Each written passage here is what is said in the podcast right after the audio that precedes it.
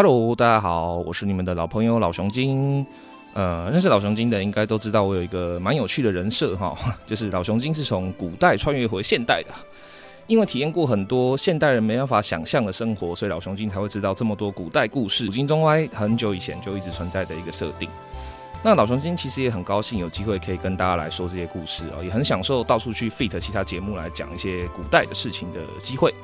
但有时候啊，其实难免会受限到说你要去人家家做节目聊天，那其实还是要尊重人家的主题嘛。所以就是很多时候啊，老熊想要说的更多或想要说的更细的时候。那都会卡住，就说啊，那就下次吧，下次吧。然后自己的节目《古今中外》也会常常会受限于说啊，这个时事好像真的就是没办法扣到一些比较深的历史，或者说如果要扣到很深的历史的话，那又会很难讲。所以说，呃，在这样一直积累了很多很多以后啊，有一天老师因为突然发现到一件事，就是哎呀，糟糕，我好像已经积欠了太多太多下次要讲的东西哦，包括但不限于，呃，有人敲碗过很久的讲佛教、讲轮回，还有之前提到的春秋时代的鲁国礼貌护国啊。面向战史这些东西，这些主题，那我才惊觉到一件事情是说，哇。如果我自己不去做这些主题的话，那我可能永远都不会有机会做的。所以就是在跟洛克仔仔细讨论一下以后，那洛克仔的想法是觉得说，那没关系啊，那你就先自己上。我说哦，可以吗？哦，好哦。所以我们就决定来调整一下古今中外的调性啊，就是说老熊精这边就先来做单口啦，我就来先讲一些呃我比较想讲啊，或是比较硬，可能比较要深入专心的讲的内容这样。那洛克仔他就会先去跑去忙他最近比较努力在做的短影音，对，大家有空也可以去看他哦。这样，OK。那讲了这么多，到了值得纪念的第三季第一集啊，来聊什么呢？有鉴于每次哦谈到各种古代话题，大家都会常常对古人有一些刻板印象啊，比如说 孔子就是个讨厌鬼啊，这是一个非常重男轻女的家伙，然后古代的经典都很难懂啊，历史很难，我没兴趣啊，这些。那其实作为一个人设上是穿越回来的古代人啊，这老熊经常会替这些做古已久的历史课本里面会写的老朋友们啊辩护一下，就说没有啦，其实不是这样，阿孔其实没那么糟。这样，那听过老熊精的版本的故事的朋友们，大部分也都会觉得说，哎、欸，其实这样蛮好玩的、啊。那怎么以前我会觉得他很讨厌？那这点这个事情哦，这个矛盾现象就让老熊精有点好奇哦。其实到底哪个环节出了问题？他们被就是背锅背这么惨？那这大家对古人有这么多的误解啊。结果稍微调查一下，就发现，哎呀，这个果然是跟古代一样啊，是同一个问题。也就是说，古代的伟大的国立编译馆哈，或者学校教育哦，把这很多的古代朋友都搞黑啦、搞黄啦。其实，当这些东西变成考试题目或教科书的时候，它是硬编排成一套听了会想睡、读了会想死的东西。我相信，其实就算是在古时候的朋友、古时候的读书人啊，也会跳起来，就是跟你靠背一下，说：“就是我又不是这样的，为什么要这样说我？”可是啊，这个毛病啊，其实也不是一天两天。大家都知道，从隋代开始有玩科举这件事情以后，读书这件事情就变成要跟功名啊，就是说成为国家官员这件事情绑在一起了。那有了功名，就会有特权。那有了特权呢？为了特权这件事情，人就会不择手段。那其中一个很常见的方法，当然就是把读书这件事情，原本是为了获取知识啊，获取就是过去的经验这个目标，扭转成说是为了获取功名是唯一的代价。那功名这件事情，其实照自古到今都一样，真的古今中外都一样，就是说它一定是由最高位阶的帝王或政府哦给予的，它不是一个凭空而来的东西。因为功名等于特权，特权其实就是一个就是国家的特权这样子，那它也就自然形成了一件事情。读的书其实不是书，它是帝王或政府哦给你的一个洗脑教材，这样子的一个局面。那讲到这边呢、相信大家考试经验丰富啊，不管是考研究所也好，或是准备高考啊，想当想当公务员的朋友也好，应该马上就会联想到的就是那四个要命的字，也就是四书五经啊。哎，对，其实四书五经这个书啊，其实到宋代以后，也就是到南宋的时候，才正式成为中国读书人必读的教科书。事实上，在以前呢、啊，南宋以前，这四书五经其实不是你爱读不读，它 不是一个非常定定性的东西啊。那这个四书五经从南宋定定之后，它横跨了中国文化将近一千多年呢，到今天它都还是长盛不败的教科书。你不管是要考大学、考高中、考高考、考国考、考任何一个考。它还是会出现，这怎么会这么厉害？这到底是一个怎么样的帝王心术或权谋啊？可以就是让它可以存在这么久。所以，我们今天就先来讲讲四书这个事情啊。那四书啊，就是台湾的学校教育长久以来都是用《论语》《孟子》《大学》《中庸》这个来做排序。其实我也不知道为什么会这样排，就是这排的理由是什么？因为其实，在南宋的时候，把四书提高到变成是教科书等级的这个人朱熹，他的排序其实是《大学》《中庸》《论语》《孟子》，《大学》其实才是四书之首。也就是说，你在古代，如果你想考试，想考大学，哇，我想成为一个读书人，你第一本读的绝对不会是《论语》，一定是《大学》。那为什么是《大学》呢？《大学》是怎么样一本书呢？我们就来了解一下哈。首先，《大学》它其实是一本更古老的书，是《礼记》里面的第四十二篇。那《礼记》这本书是什么呢？它其实推测上啊，应该是在战国末期到西汉初年的时候写作出来的，呃，一本叫《礼经》的书。作者是谁不知道，但是大多数的呃考据学家、呃，到处的谱学家，他们推测啊，应该是孔门，也就是说儒家的弟子啊，后世的很多儒学者做的。那把它提高成就是教科书单位的朱熹，他直接定论说啊，这个就是曾子啊，非常用功、木讷寡言的那个曾子啊，曾参啊，他所编撰的。那后来在唐宋八大家的古文运动推广里面，然后到一路这样宋明理学啊，到了宋南宋的这个理学学派，就正式的被提成出来，变成了这是四书之首，也就是《大学》。那这个一个《礼记》的文章，它只是《礼记》里面的一篇，它也不是《礼记》整本书。为什么会特别确评中选啊？从唐代的韩愈开始把它捧得很高，到了北宋的司马光、南宋二陈啊，陈澄浩，也就是朱熹的老师，然后到理学怪物朱熹啊，正式定调说，凡读书人必读第一本天字第一号教科书呢。因为大家都晓得赵玉载行行政啊，一个非常躁郁的皇帝，他在就是统一天下之后，很快就搞了一件事，就是焚书坑儒啊。那为什么要焚书坑儒呢？因为这是这个《礼记》里面所记载的，就是周公治理作乐的那个礼啊，孔子心中的这个理想国的礼法。那赵玉载嬴政觉得、啊、这些礼根本就没屁用啊。他既保不住周天子啊，东周西周只是因为他这样灭亡，又有一大堆人拿这些来反对我说，你就是因为这样，你统一六国你不合理啊，你怎么样啊？挑战我的至上的这个法家思想，跟战跟战为上的这个思想，所以一怒之下就搞了焚书坑儒。那烧掉了这些礼记之后，烧掉所有跟礼记相关的技术之后，到了西汉啊，秦颠覆了，才有一大堆的这些五经博士去想说啊，这我们以前有礼这个书哈，那我们怎么办啊？怎么办把它找回来呢？于是他们就东拼西凑去把它拼，然后到处去找礼记的一些残本。啊，断本啊，去到处找一些知道《礼记》的、背过《礼记》的一些耆老啊，然后去问他们说：“哎，这这，你记不记得的内容大概是怎么样？”所以你现在看到的《礼记》事实上也不是原始版本的呃《礼经》这本书，它事实上是 里面塞了相当多灌水或不相干的文章啊。这个在学界上都是有共识的。那么《礼记》这一本东拼西凑还不一定正确的书，要怎么被理解比较好呢？其实我们如果去还原一下周代的历史客观条件，我们可以知道，周代其实它离就是所谓的啊，像秦始皇那样子的中央集权或者真正的皇。皇权君临天下是相去甚远的，完全不是这样。周代依靠的是一套叫亲亲的封建制度，也就是说，你是周天子的堂哥啊，或者你是周天子的谁，你跟他有血缘关系或是密切的诸侯关系，比如说是像姜子牙被封到了齐国这样，他必须要有一个密切的这个亲属关系，他才有办法啊让你成为封国王，成为诸侯王。所以它实际上是一个封封建制度。那周周朝对他的整个国土啊，整个人民的控制，事实上是非常松散的。他上至周王室啊，诸侯王、士大夫，然后到下面的国人，还有包括野人。你知道有“野人”这个字的意思，就是说这个地方它基本是没有官府的，它基本上是一个半无政府状态的。那周公的这个礼乐呢，其实就是为了让就是周代这样子一个非常松散的制度，都能够觉得说啊，好啦，这样是公平的。它的一个制度大规划，所以说其实像礼乐，它最有名的几个东西就是像井田制度啦。啊，井田制度稍微讲一下，它其实就是一个很单纯的东西，就把一个田画成井字形，然后中间那一块啊要交给周王室，那其他剩下的那边边的八块啊你们自己分这样。还有像君臣之间的衣饰啊，这你就是皇帝啊，应该是周天子可以穿什么衣服，那你是诸侯王你可以穿什么衣服。烹饪的方法，你可以用鼎还是你可以用货。车马的区隔，你可以驾八匹马还是四匹马。这些东西，所以《礼记》事实上它就是一个这样类似于像柏拉图的理想国一样的一个，有点像是呃官方读物了哈，或者说官方的小册子。它其实是不是真的是大家都很满意呢？哎，我想历史已经证明了啊，这是西周的崩坏、礼乐崩坏跟东周的这个瓦解，到后面周天子甚至被干掉了，这个行动就已经证明了一件事，就是说这个礼乐似乎是不大成立的啊，没什么用，这样。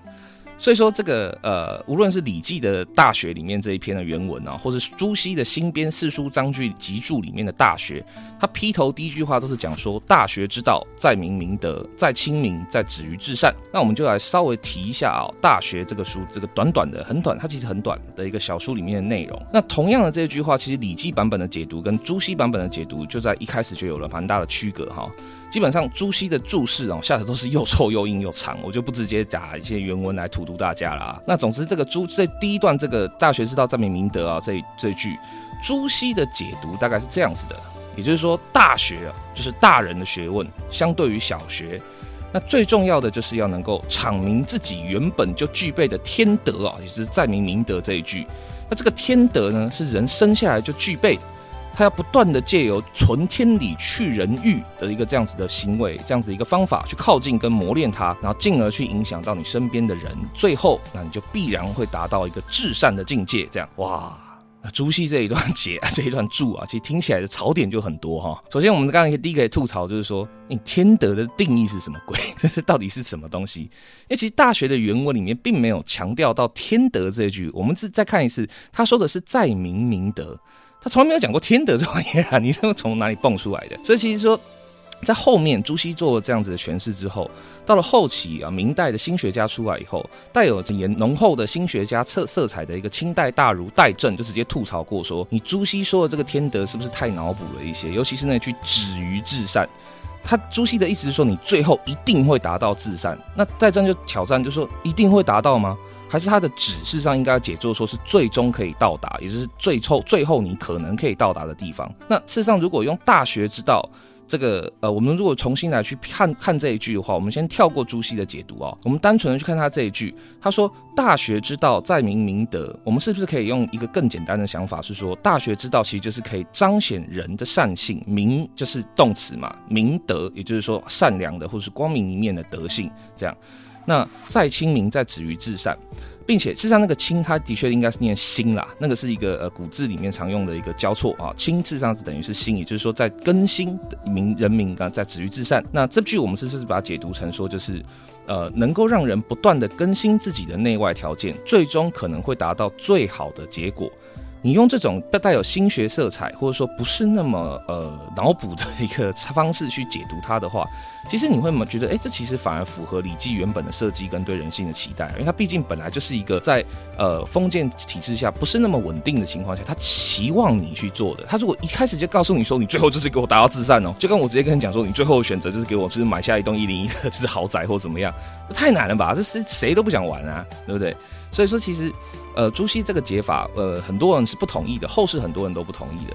而事实上，《大学》的原文哦，不管是《礼记》或朱熹的他他的这个编著本原文后面自己就阐述了他所说的“明明德”啊是指什么，也就是那一段我们最常被呃转载引用，大家都背过的，就是。古之欲明明德于天下者，先治其国；欲治其国者，先齐其家；欲齐其家者，先先修其身；欲修其身者，先正其心；欲正其心者，先诚其意；欲诚其意者，先治其知。治之在格物。这样这一段，也就是大家都听过的“修身齐家治国平天下”嘛啊。那朱熹对这一段的注解啊，他下的注更是硬到一个非常夸张哈。他说：“这个就是朱熹的原文啦。”朱熹说：“推及无知之事。”欲其所知无不尽也，穷至事物之理，欲其极数无不道也。简单来讲，这一段非常大的话的意思就是朱熹主张说，所以说这个天德啊。就是你要成为地球上最强大的人做维基百科，那你就无敌了，因为没有任何事情能够难倒你。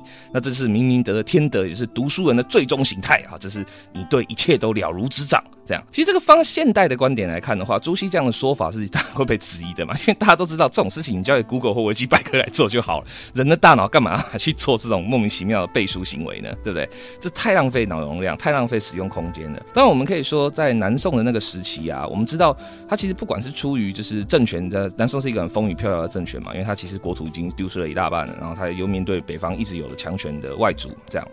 你不管是出于这个危机感，或者说你因为恐惧，像两晋一样，读书人都跑去清谈讲玄学了，然后不读书，然后也不做这些正经事。那政府放弃了平等拣选人才这些压力的情况下，其实这些理学家他们会故意把这些经学啊锁得这么硬，或说得这么重，说得这么大，并不是没有理由的，并不是完全无的放矢，或他们就是无聊这样，而是说因为他们当时在做这些事情的时候，是他们力求要用这样子的方法，才可以最公平的遴选出来能够经世济民的科举人才啊，科举之道，也就是说。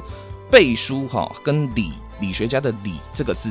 其实也就是呃规矩的去遵循，这是事情的道理。这件事情在当时在南宋的时空背景下是很有迫切性的，因为北宋已经这样玩完了，北宋已经在就是他在争争说你是好读书人还是我是好读书人，这样一争之下争到没有就没有了。这样，那这是到南宋的时候，这个迫切性非常的大。所以这些理学家他才尝试着啊，去把这是《礼记》的原文做一些超译啊，做一些这是非常硬的这是解释。那这些理学家大概没有想到的是，他们这当时啊一时的权宜之计，竟然打开了中国从此以后一千多年来这个贝多芬讲光超的这个开始啊。而事实上有没有人去破解它呢？早就有了。事实上，从明清两代心学的盛起哈，还有朴学的考据的重新推导推广之后，对理学理学家的批判跟反思啊，其实是很多的。这些重新去思想、去反思理学家的这些经典的态度过于严苛，他们的评评价过于严苛啊，或者说他们的一些想法太脑补了。这些累积的呃评批评也好，或者说呃旁注也好，其实早就累积的非常非常的多。一个举个例子来讲哈，同样是理学家，他同样是理学的这个呃学派的这个理学家，明代的大儒顾宪成，在他的顾宪成重订大学本里面，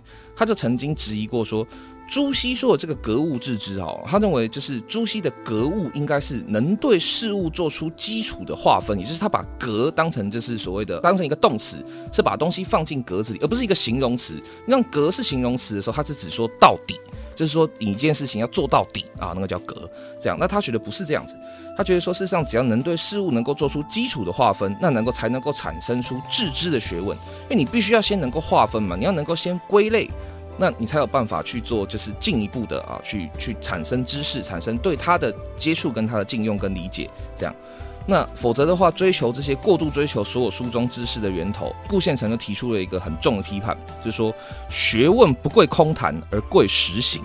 其实可见，你从这边也看得出来，理学家自己都可以从这是里面产生一些不同的思想调整。那到底是谁？不想要让你看到这些调整呢？谁不想要让你去记得这些这些这些思想的流变呢？其实答案就很清楚啦，啊，就是有考试权力的掌权者啊，所以其实提出这个观点的顾宪成呢，在官场上，呵 呵当然也就不得意啦啊，他在明代的官场事实上是哎蛮不开心的啊，后来也就是被罢官。那其实《大学》里面，我们再回来一下，他最有名的那一段“修身齐家治国平天下”这个顺序，其实他原点里面啊，他后面对他有做了大量的引用，大量的引用《诗经》啊、《康告》啊这些更古老呃文献来去做他的这是延伸解释。那他引用《诗经》的这是其中一段。非常有名的一段，大家也应该有听过啊，《大雅文王篇》的“周虽旧邦，其命维新”，其实已经说明了很多事。就《大学》他这本书在《礼记》或者说在当时原始的期待里面，其实他一直都期待的是更新，而不是你背完一套格物致知以后就直接飞升到至善。那这跟这个是非常不可能的嘛。这其实跟当代我们现在很主流的一个观点，就是说你要先爱自己，做自己，然后你才能够爱别人、爱世界。其实有什么不一样呢？其实你仔细想一想，还真的没什么不一样。对不对？那如果你被卡在朱熹的这个论点里面，认为说啊，读书人就是啊，必修经典啊，就是一定要就是先格物致知啊，一定就是要非常非常的就是拼命的读书，然后拼命的去找一切的原点这样，然后你一路被卡到了今天，然后一路考试都是这个是正确答案。其实这个我觉得就很可惜，而且这最好玩的地方是，《大学》这个经典从来就没有告诉你说他要你这样干啊。所以《大学》这个经典其实本身无罪，它不是一个真的是大家所想象的，这是一个很无聊、很古老、很很很 low 的东西。甚至是呢，朱熹本身其实他大概也是无罪的，因为我们刚刚有提到一下，他在南宋那个时空背景下，他其实如果不用这一套强而有力的这个儒学观点啊，去统整当时的士大夫阶级，北宋都因为这样子啊，新旧党争，王安石、范仲淹、司马光这些新旧党争就已经玩完了。你南宋还继续这样下去还得了？可是呢，你真的有必要叫恪守朱熹的这个教条啊，一路这样延续到现在吗？很讽刺的一点就是说，我们仔细想一想啊，朱熹的这格物致知论里面，其实如果你要恪守到现在的话，那很抱歉，你连朱熹的观点都符合不了，因为你这样子你就背着朱熹的东西，你就没有再继续考下去，没有再继续思考下去了。抱歉，这一点也不格物，也不致知，这个显然的朱熹就背不了这个锅了吧？对啊，所以说呢，哇，我们今天就先拿四书的第一本《大学》来开涮哦，希望大家会喜欢呃新的古今中外的这个呈现。那接下来我们会再继续的推出同样的下一本啊，是同样出自《礼记》的《中庸》啊，《大学》《中庸》《论语》《孟子》这样。那也就是我们读书人读完了《大学》以后必读的第二本书。那如果你有什么想法或感想啊，欢迎你留言区告诉我们，或者是说你有什么想听的经典，或是想要听听大学更深度的解读，或是一些嗯指定的条目，也都欢迎你告敲碗告诉我们。那我们是古今中外，这是呃古今中外现在的单口主持人老熊精，那我们下次再见啦，拜拜。